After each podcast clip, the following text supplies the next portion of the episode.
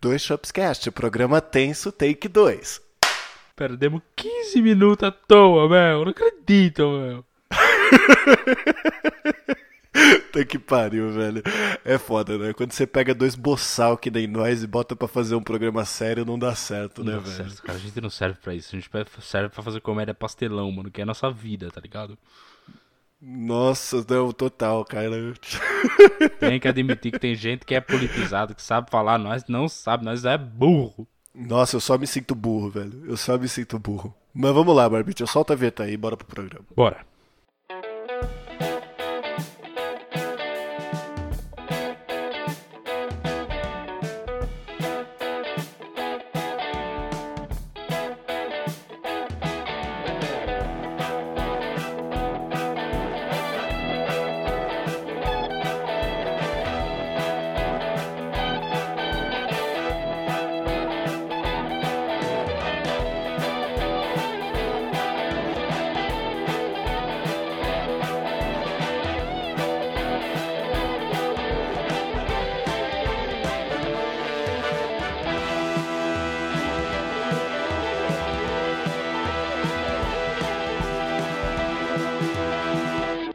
Fala galera, aqui quem fala é o gato, como sempre com meu amigo Barba presente aqui nessa quarentena.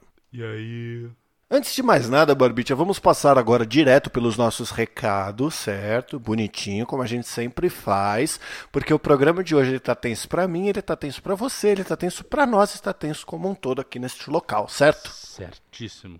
Então, meu digníssimo amigo Barbite, eu gostaria de dizer algo que você já sabe muito bem e nossos ouvintes, se não sabem, deveriam saber que na última terça-feira de cada mês deste ano nós estamos lançando o nosso projeto O Chopp é Delas, o qual nós convidamos mulheres para falar sobre a profissão delas e os desafios que elas encontram nas profissões. É isso aí. Nós temos também, Barbicha, a nossa lista de músicas do Spotify, que é atualizada toda sexta-feira pelo nosso amigo Tortuguita com as melhores e piores músicas da semana dele. Vale a pena conferir. E nós também temos a saideira de e-mails do Dois Shops, que fica no final do programa. E se você quiser interagir com a gente, mandar um e-mail, falar que a gente é burro, ou comentar sobre qualquer assunto, ou também não comentar nada, só mandar um e-mail e falar oi galera, tudo bom? Você pode mandar para o saideira@doisshops.com. O 2 é 2 de número. E se você não gosta de e-mail, temos uma outra maravilhosa opção, que é o Instagram, arroba doisshops.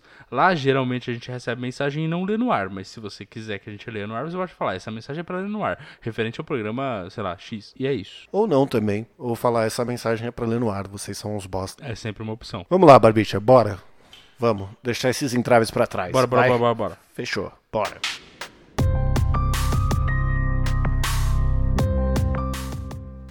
Muito bem, Barbicha. Nós estamos aqui hoje, neste dia, neste horário, nesta hora, neste lugar, aqui no Spotify, aqui no Deezer, aqui no Google Podcasts, em todas as plataformas e no Instagram. Para falar pra vocês algo, essa foi a última piada que eu fiz, eu juro. É, hoje o assunto é sério, gente. A gente tá tenso, a gente não tá muito legal. Então, assim, de primeiro, eu já aviso pra vocês: é, esse programa não vai ser divertido. Ele vai ser um programa informativo. É, a gente vai usar um pouco do contexto histórico que a gente tem. A gente buscou algumas fontes com historiadores amigos nossos, é, com gente que a gente conhece que está mais próximo, mas nós não somos nenhum historiador, nenhum jornalista para passar qualquer coisa.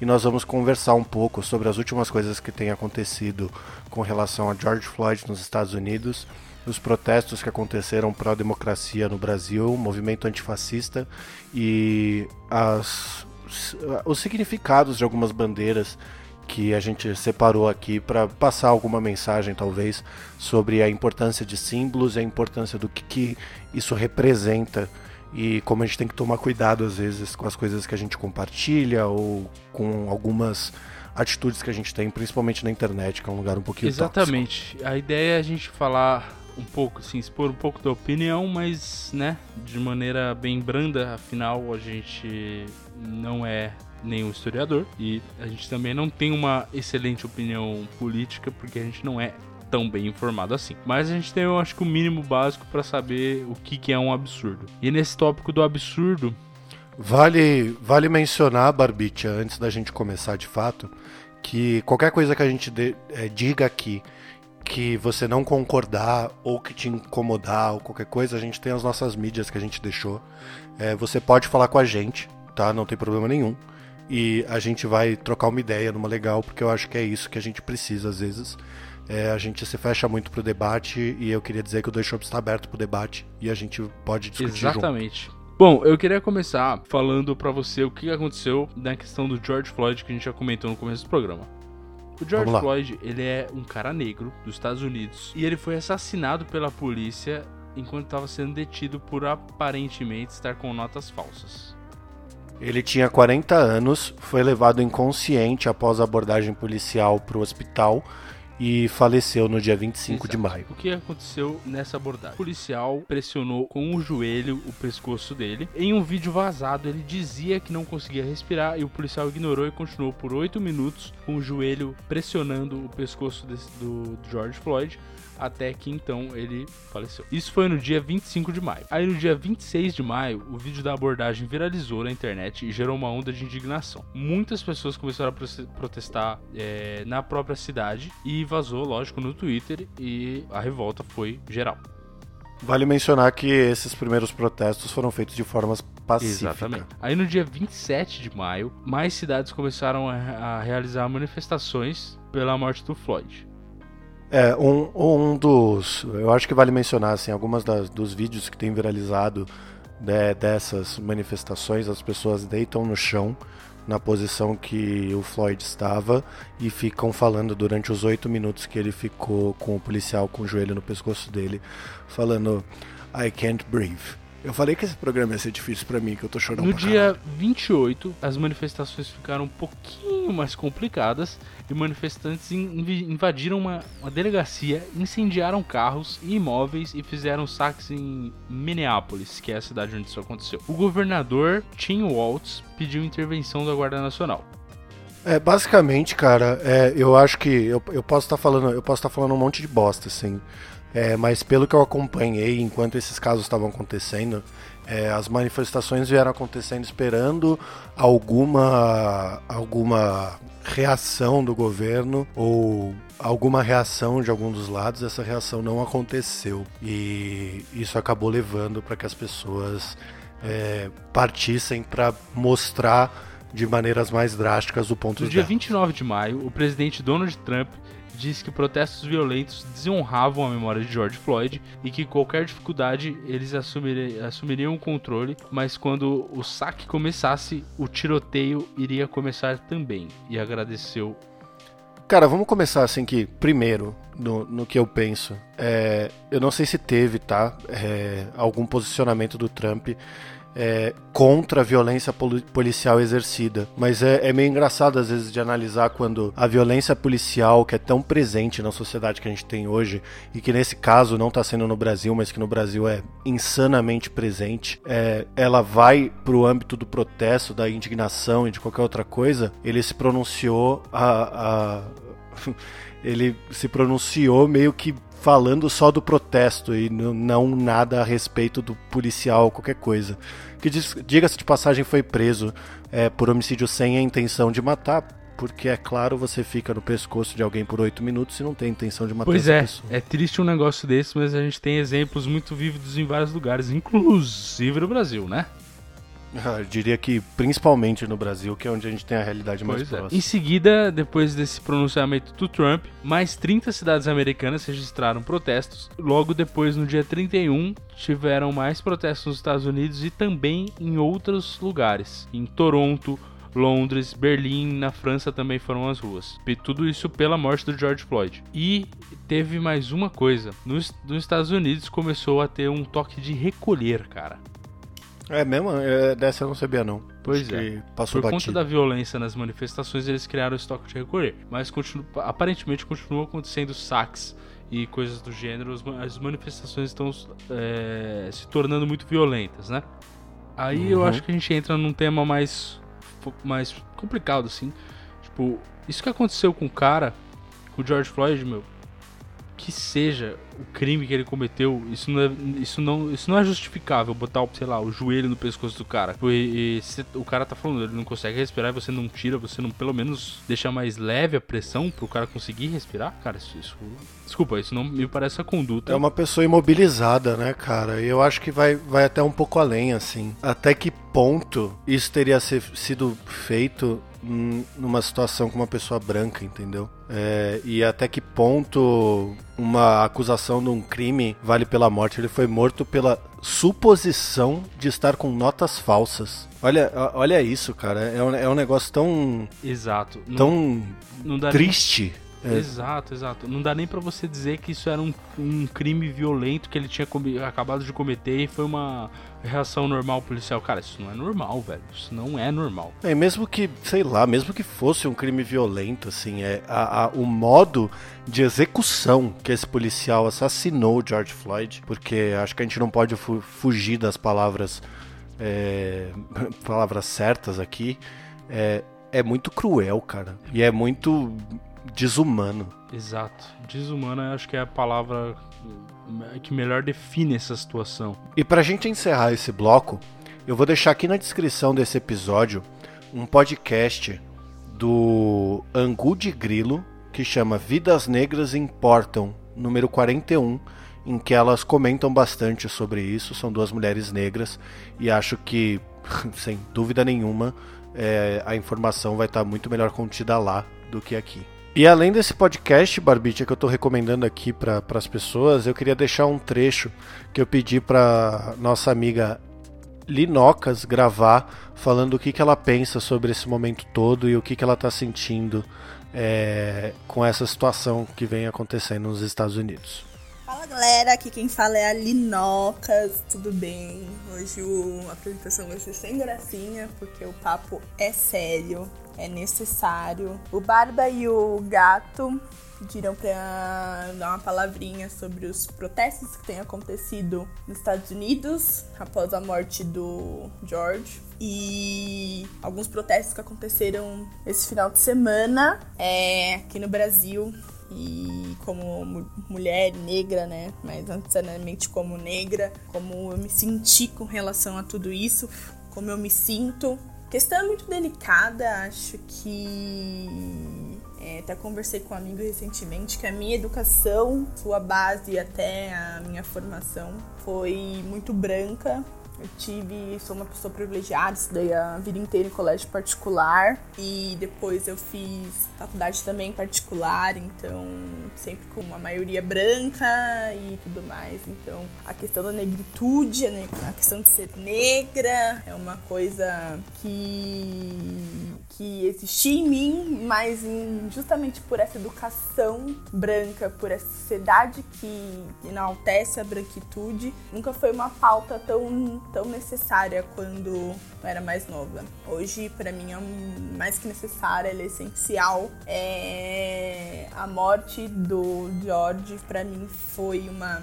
uma tristeza. Não consegui ver o vídeo, como não consigo ver muitos filmes que ou, ou, documentários que falem sobre a escravidão ou que ou pelo menos que mostrem a, a violência contra os negros, eu fico mal, não me sinto bem, não me sinto preparada para assistir. Por exemplo, 12 anos de escravidão tem uma cena que passa uma negra sendo chicoteada por ter se lavado com sabonete. E nossa, isso me doeu absurdos. Além de histórias cruzadas também, que é tristíssimo. Enfim, é, a morte do povo negro já não vem de hoje, né? Ela é antiga, mas essa reação recente aí dos Estados Unidos. É... Vou até dar uma pausa aqui para fazer uma indicação de um podcast que eu amo. São duas jornalistas negras maravilhosas. Eu tenho acompanhado ao longo desse ano esse podcast chama Angu de Grilo. Vale muito a pena. Inclusive, elas fizeram nessa terça-feira, postaram a questão da do Vidas Negras Importam.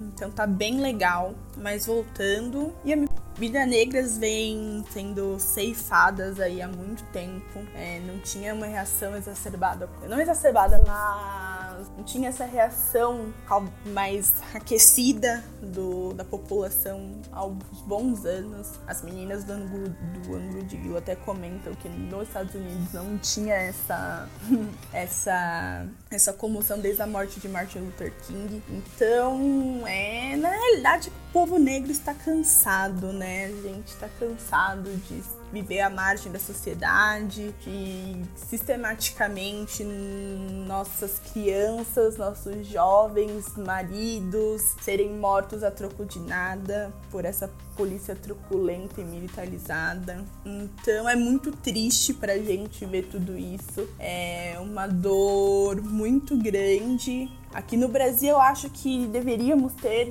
maiores e melhores reações. Acho que o povo brasileiro ainda é muito, muito acomodado. Tiveram algumas manifestações, vimos muitos negros na rua, mas poucas pessoas brancas. E acredito que só postar vidas negras importam ou, ou, ou qualquer outro tipo de hashtag e não efetivamente ter uma luta antirracista não vale de absolutamente nada nada. É, a gente precisa de atitudes. Legal você propagando pessoas brancas propagando essa mensagem que se importam, que tudo mais. Porém, se efetivamente não tem uma, uma luta, uma, uma luta antirracista, não vale nada porque isso vai ser só uma modinha de momento, só vai ser uma coisa do agora. A gente tem que começar a enaltecer pessoas negras, artistas negros, é, seja de música, seja artistas plásticos, pequenos negócios ou negócios de pessoas negras e fa fazer ser visto o povo negro, porque é bem difícil que a sociedade dê essa visibilidade pro povo negro e tudo mais. Outra questão também que eu tenho estudado, que eu tenho visto e concordo é que não espere um negro te dizer, um preto te dizer é, se ele foi racista, se você foi racista ou, ou, ou te ensine a ser antirracista. Corra atrás, pesquise, é, leia livros, dá um Google que é muito mais fácil, porque a gente não tá aqui para servir branco, a gente não tá aqui para explicar nada pro branco. Obviamente que um discussões são muito bem-vindas, já tive diversas discussões com gato e com barba na porta do bar, presencialmente. Nosso ciclo de amigos também a gente tem diversas discussões e as pessoas param para me ouvir, tiram dúvidas, querem saber minha opinião. É, mas é necessário também um esforço do outro lado para entender o que é essa luta antirracismo. É, acredito que seja uma breve mensagem, é, mas mas é isso, na realidade. É uma breve mensagem, é só alguns bullet points pra colocar aí na cabecinha de vocês. Mandem e-mail pro gato se vocês quiserem tirar mais dúvida povo preto que me ouviu, se faltou alguma coisa que eu possa falar, por favor, não hesite em chamar minha atenção. A gente tá aqui para aprender, para evoluir, para agregar sempre. E é isso. Espero que medidas sejam tomadas nos Estados Unidos, assim como medidas sejam tomadas aqui no Brasil, diante as diversas vidas ceifadas de crianças que são tiradas do seu lar, que são mortas, tiradas do braço da sua mãe. Acho que é um ato revolucionário atualmente nós, mulheres negras, colocarmos crianças no mundo negras porque é um medo constante da polícia abordar seu filho, da polícia matar seu filho. Então fica com isso porque é preocupante, além de preocupante, é muito triste você não ter a certeza se seu filho, seu marido, sua filha, seu enteado vai poder voltar para casa após uma ação na polícia ou ele, ele ser confundido por alguém. Então a gente tem que entender que o racismo na sociedade está extremamente enraizado e isso data desde a escravidão, enfim. É um contexto histórico muito grande, muito amplo, mas é só para dar minha contribuição quanto aos casos do George e das crianças negras mortas no Rio de Janeiro, mortas em outros lugares. E é isso. Reflitam, se informem. Um grande beijo da Linoca. Tchau, tchau.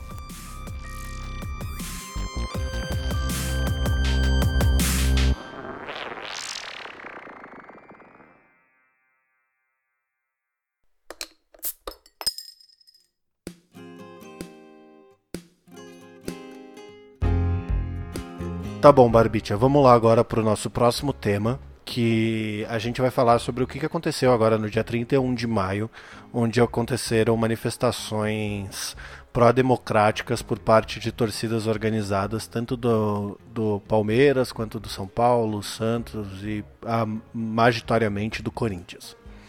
É, eu queria começar só dando um panorama, assim, que eu estava dando uma lida é, você sabe o que foi a democracia corintiana? Não, não sei o que foi. Na época da, da ditadura militar, o Corinthians ele vinha numa fase de jogos assim, que não veio muito ao caso, mas ele, ele, eles não estavam conseguindo ganhar e tal.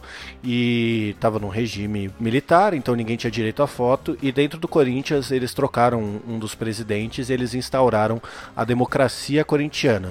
A democracia corintiana que aconteceu lá dentro, naquele elenco que continha Sócrates, Casagrande, o Vladimir, é, eles chegaram num consenso de que tanto presidente, do, do presidente até o massagista e etc., todos teriam votos iguais para escolher qualquer coisa que seja. Então, sei lá, se eles fossem é, aconteceu até um caso que ele, eles viajaram para o Japão e o Casagrande queria voltar porque estava com saudade da namorada e isso foi para voto para que todos votassem, decidissem se ele podia voltar ou não.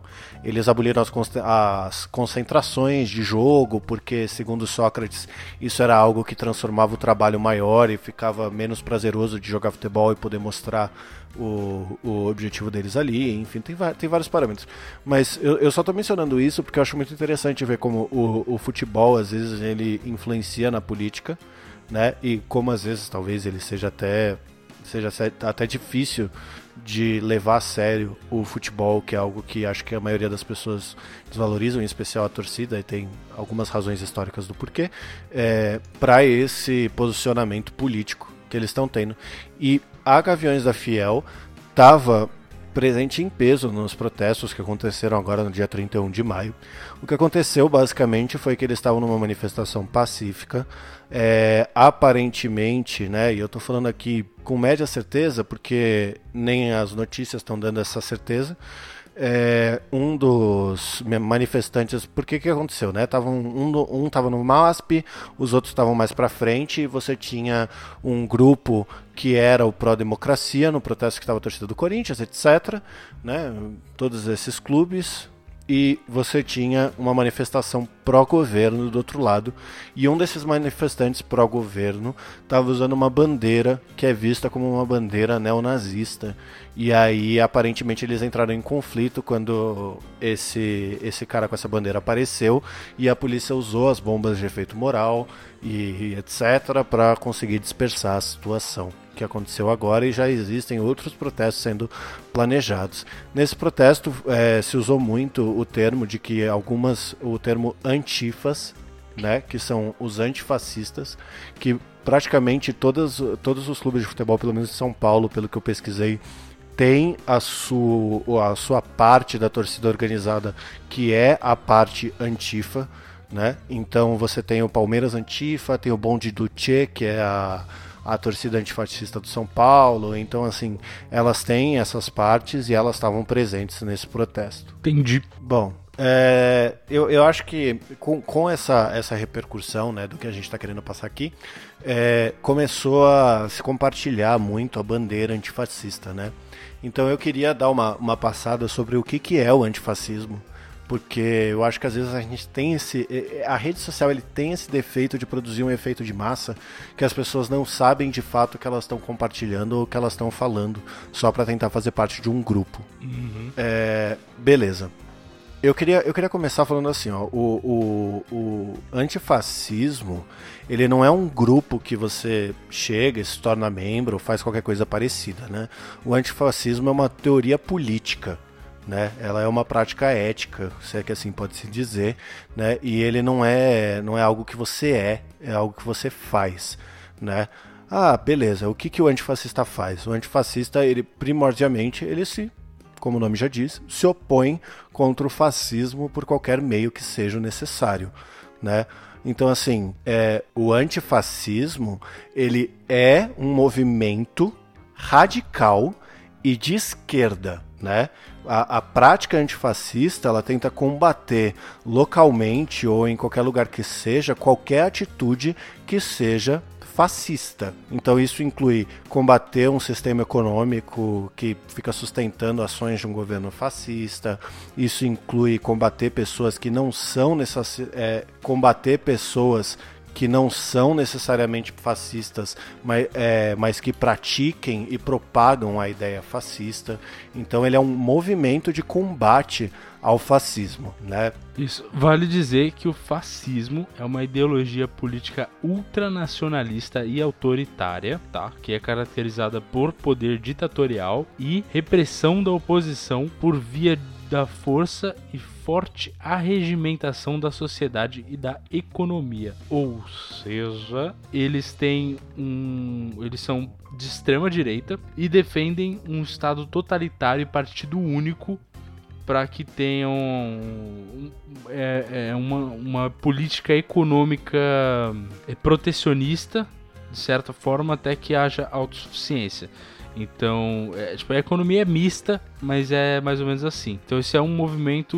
O fascismo ele é um movimento, é uma ideologia política que, que eu não sei exatamente quando ela nasceu, mas a primeira vez que a gente viu e teve contato foi na Itália, ali nas, nos meados de 20 30. 20 30. Foi quando, é, quando começou a se estabelecer isso na Itália, que foi o pré-movimento nazista da, da Alemanha ali também. É, é, enquanto isso estava acontecendo na Itália, né, o, o, todo, todo o surgimento do fascismo na Itália, ele gerou o movimento antifascista que surgiu para combater a ditadura do Mussolini.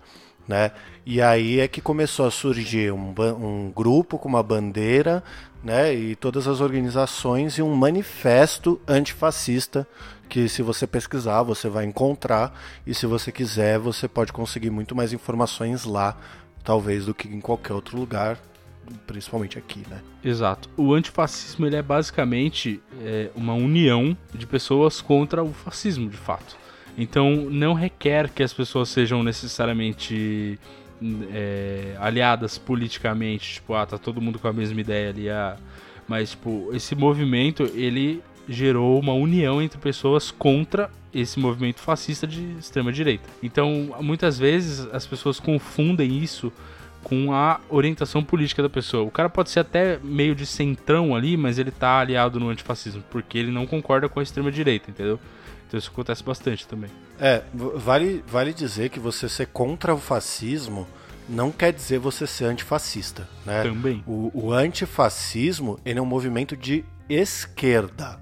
Se você não é uma pessoa de esquerda, mas é contra o fascismo, você não é antifascista. Então, mais ou menos, né? A idealização do movimento não é com diversas políticas, é um movimento de esquerda, mas hoje, por exemplo, você tem uma pluralidade nisso. Tipo, você pode até dizer que quem tá, o cara que tá lá no movimento não concorda necessariamente com as políticas de esquerda, ele é, ele não é antifa, mas ele tá participando do movimento antifascista, porque é o que tá acontecendo hoje no Brasil, por exemplo. Exato. É basicamente assim, para você ser antifascista, a única coisa que você não pode ser é anticomunismo ou antissocialismo, anti-anarquismo, porque isso fere as bases do antifascismo.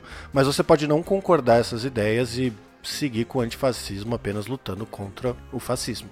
Exato. Bom, gente, é, dadas essas explicações, é que é, essa sessão agora é uma sessão que a gente não está colocando muita opinião em cima, mas é uma sessão que a gente está tentando passar informação dos lugares que a gente tem encontrado, né, Barbite? Exato. Também vale dizer que a gente não é dono da verdade, né? Então a gente pode ter falado bosta. Quem souber entender também pode se posicionar. Por favor, se posicione e converse com a gente. Exato. E é bom que todo mundo tente pesquisar também, se não sabe necessariamente o que está falando, porque é sempre interessante a gente tentar trazer mais conhecimento, né, para essas discussões, ao invés de só falar o que a gente não sabe, pronto. A gente tentou aqui fazer o possível, mas né, nem sempre é possível. Exatamente, a gente pode errar, nós estamos sujeitos. Para terminar, a gente queria passar algumas informações, porque a gente viu muita gente compartilhando a bandeira antifascista no Instagram. Né, em vários outros lugares. E a gente também tem esse caso da bandeira ucraniana neonazista sendo usada no, nas manifestações pró-governo, né?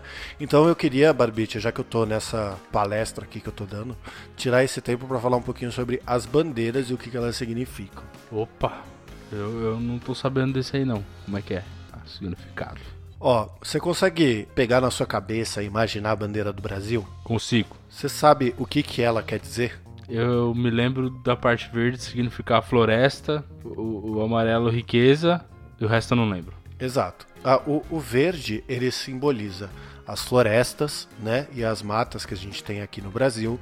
O amarelo representa as riquezas que a gente tem no país. O azul representa os céus e os rios brasileiros, né? O branco que está escrito significa o desejo pela paz né? E as estrelas, cada uma representa cada um dos estados que a gente tem, incluindo o Distrito Federal. É, agora, a, a, reflexão que eu queria passar, na verdade, Barbite, era tipo assim: o que, que acontece se você trocar uma dessas cores? Você muda o significado da bandeira, né? A bandeira perde o significado e ela passa a significar outra coisa, né? E Exato. as bandeiras que a gente levanta, elas têm um peso muito importante porque elas representam muita coisa. As bandeiras, majoritariamente, têm uma história por trás e por que elas foram feitas daquele jeito e pensadas daquele jeito. Então, eu queria passar a mensagem um pouco, dando alguns exemplos é, sobre como a gente precisa, sempre que encontrar um símbolo, ou uma bandeira, ou etc. Caralho, virou código da Vinci isso aqui, né? é, se questionar o que, que aquilo significa e se aquilo condiz de verdade com o que a gente está querendo passar. O primeiro exemplo que eu separei aqui para dar, Barbicha, é da Guerra Civil Americana. Né? É, para quem não sabe, foi um conflito armado que teve nos Estados Unidos entre o Norte e o Sul. O Sul era agrário e escravista, né? e o Norte era a favor da abolição né? E lá para 1861, assim, com a eleição do, do Abraham Lincoln, começou uma guerra. Esses estados do sul, que eram Alabama, Carolina do Sul, Flórida, Georgia, Louisiana e Mississippi, né? Eles tinham uma bandeira. Eles eram chamados de os Confederados. Ou seja, essa bandeira simboliza a luta dos confederados para que eles pudessem ter escravos. Ou seja, hastear essa bandeira é, usando outro significado, independente de qual seja, sempre vai remeter a uma pessoa escravista. Para quem não sabe, a bandeira dos confederados ela é vermelha, tem uma cruz, né? É, tem uma cruz azul com bordas brancas e várias estrelas brancas no meio. E é isso que ela quer dizer. Então, se você já viu ou compartilhou essa bandeira, pode ser que a tua intenção compartilhando ela não seja de fato o que você quis dizer. E talvez você tenha que procurar alguma outra bandeira para você usar, que não uma bandeira escravista dos Estados Unidos de 1860. Exato. E é interessante, você colocou os exemplos, eu li aqui, e a bandeira antifascista, né, do famoso Antifa, ela é dois fechos de cores, em cima vermelho, embaixo preto, com um brasão no meio branco, inteiro em branco. Isso. E, e olha que coisa, ela carrega o vermelho do comunismo e o preto do anarquismo, que representa uma esquerda unida. É, né? Também mostrando que esse é, o, o antifascismo é um movimento de esquerda para quem não sabia. Então, se você está se posicionando antifascista, é, acho que é bom que você tenha certeza do que você está usando como, como exemplo. O que, o que, que você está, o que, que qual é a sua a sua opinião política? Porque isso nesse aspecto conta, né? Exato. E tem, tem uma tem até um negócio maior assim, porque se você trocar as cores, por exemplo, como você deu de exemplo, a bandeira antifascista e você colocar o amarelo, ela vira uma bandeira anarcocapitalista antifascista, porque o amarelo é a cor do anarcocapitalismo. É um negócio muito bizarro, cara. Isso é um negócio que eu li. É, eu não vou saber dizer a veracidade, mas tá aqui a informação para vocês. É, se tiver errado, por favor, corrijam a gente, que a gente tá aqui para ser corrigido, né? É, um outro exemplo que eu queria dar, só para a gente finalizar esse bloco das bandeiras e depois entrar numa pequena discussão que eu queria levantar com você, é sobre a tal da bandeira ucraniana nazista que está sendo usada nos protestos para o governo. né? É, eu, eu, separei aqui, Barbite, alguns motivos, né? O, o, primeiro dela é o porquê que ela é uma bandeira neonazista, tá? É, aquela bandeira é a bandeira do Pravi Sector, que é um grupo que não se denomina neonazista, né? Só que o seu legado ele diz totalmente o contrário daquilo. Né? Ele surgiu numa junção de algumas facções da Ucrânia, que são os Patriotas da Ucrânia, a Assembleia, Assembleia Nacional Nacionalista da Ucrânia, o Tridente, o Martelo Branco, a Una Unso e o Sich Compartiano. Eu, eu não, não vou saber pronunciar, Todas essas facções, né, que se juntaram para formar esse movimento, elas são organizações que defendiam a supremacia branca e o nacionalismo ucraniano anti-imigração, né? E é basicamente por esses ideais que essa bandeira é considerada uma bandeira neonazista. Tem alguns outros, eu recomendo que vocês pesquisem sobre, porque tem bastante coisa para ler a esse respeito e eu acho que eu não vou conseguir traduzir aqui. Então eu queria só partir para o ponto do porquê que essa bandeira não é neonazista, né? É, o tridente que fica nessa, só para mostrar para vocês como é que é essa bandeira, né? Ela é uma bandeira que tem vermelho em cima, preto embaixo e um tridente de brasão no meio, né? Esse tridente, ele é um símbolo nacional da Ucrânia e foi criado por um príncipe chamado Vladimir lá no início do segundo milênio. Né? Esse tridente ele é usado por diversas organizações é, de orientações ao nacionalismo na, na Ucrânia, né? e isso não é uma posição anti-imigração.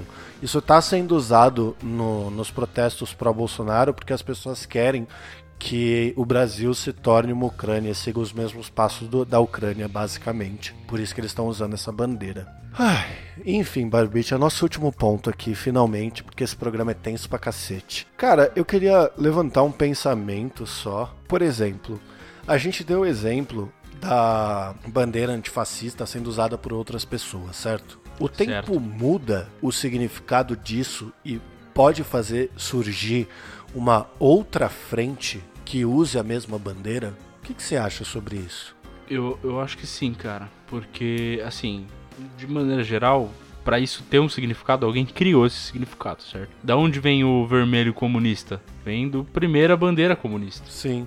Porque alguém pensou, ah, eu, sei lá, o cara deve ter pensado, eu gosto de vermelho, eu vou usar vermelho. Eu não sei por que, que é vermelho. Lá. O vermelho deve representar alguma coisa, gente. É, por favor.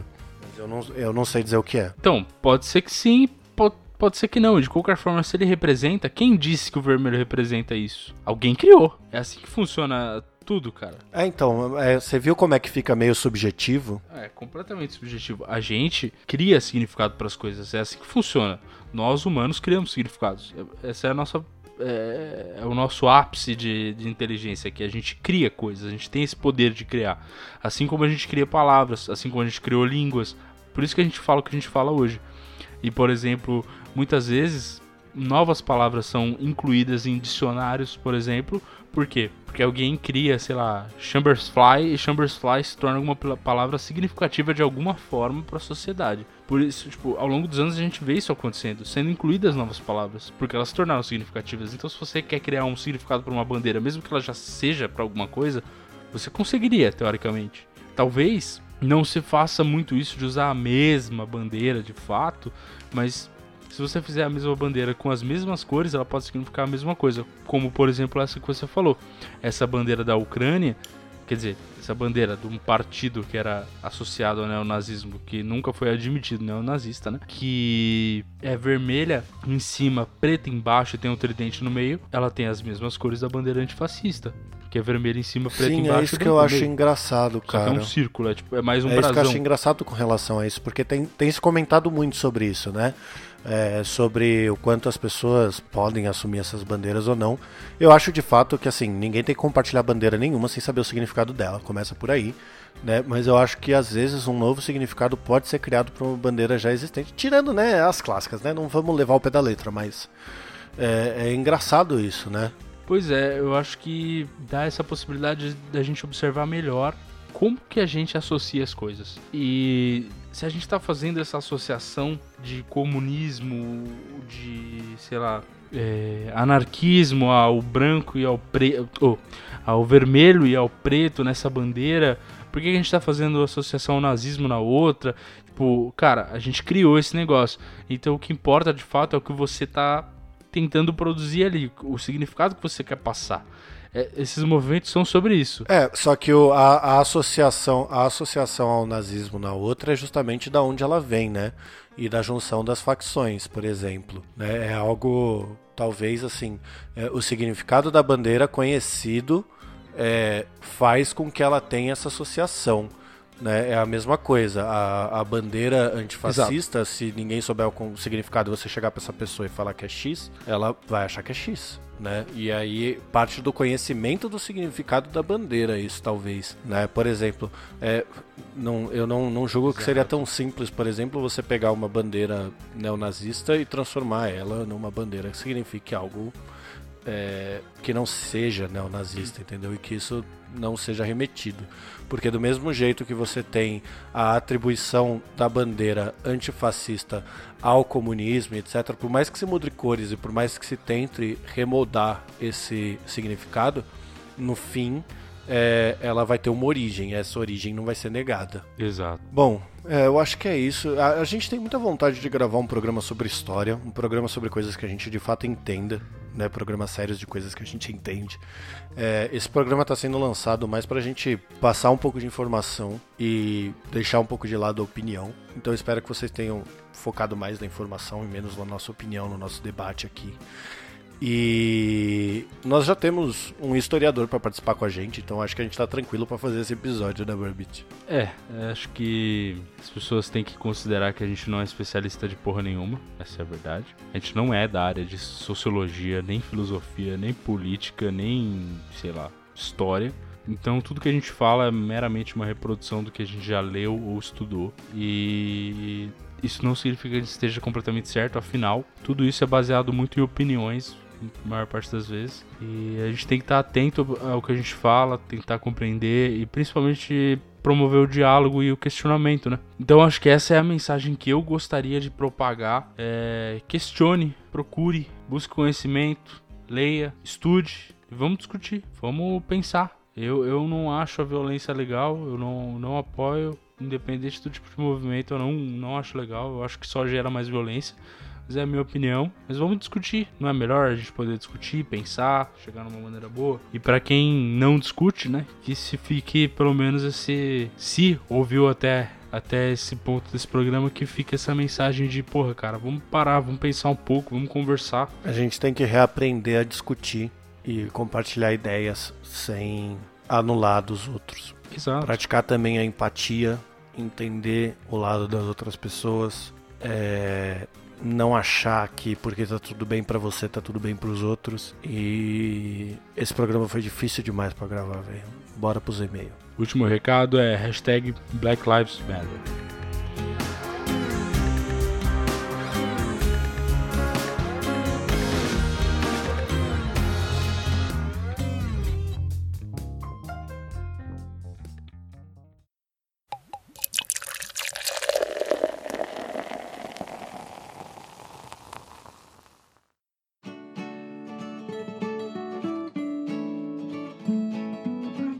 Bem, senhoras e senhores do Shopscast, chegamos aqui para mais uma saideira de e-mails neste programa tenso que nós tivemos que gravar. Foi muito tenso, mas tem uma notícia boa no final. E qual é? Nós temos um e-mail, Barbicha. É a primeira vez em quase dois anos, meus amigos. Nós recebemos um e-mail do Ricardo Candelo que diz: E aí galera, curto ouvir vocês. Cheguei aqui por culpa do podcast das Minas e acompanho sempre desde então. Abraço para vocês e terminando essa quarentena, vamos combinar um chopp. Bora, cara. Vamos aí, pô. Por que não? Ele continua. Ah, ficaria feliz em ouvir um agradecimento no próximo episódio a Tati e a Tuca por aumentarem sua audiência. Abraços, Ricardo. Tati. Tuca. Obrigado, meu. Pelo amor de Deus, meu. Tem audiência aqui, meu. Meu, já não são mais 16 ouvintes, meu. São 17, meu. Obrigado, Tata. Obrigado, Tuca. É isso, Barbite. Eu queria deixar aqui um último recado de que para você participar dessa sessão de e-mails, igual o Ricardo participou, basta você enviar um e-mail diretamente para saideira@doisshops.com. E se você não curtir e-mail, você pode mandar também para o arroba dois lá no Instagram. E lembrando, nos dois casos, o 2 é de número. Exatamente, por os últimos aqui, para nós que ficamos, um beijo do gato. Se beber, não dirija. Um abraço do Barba. Se beber, beba com moderação.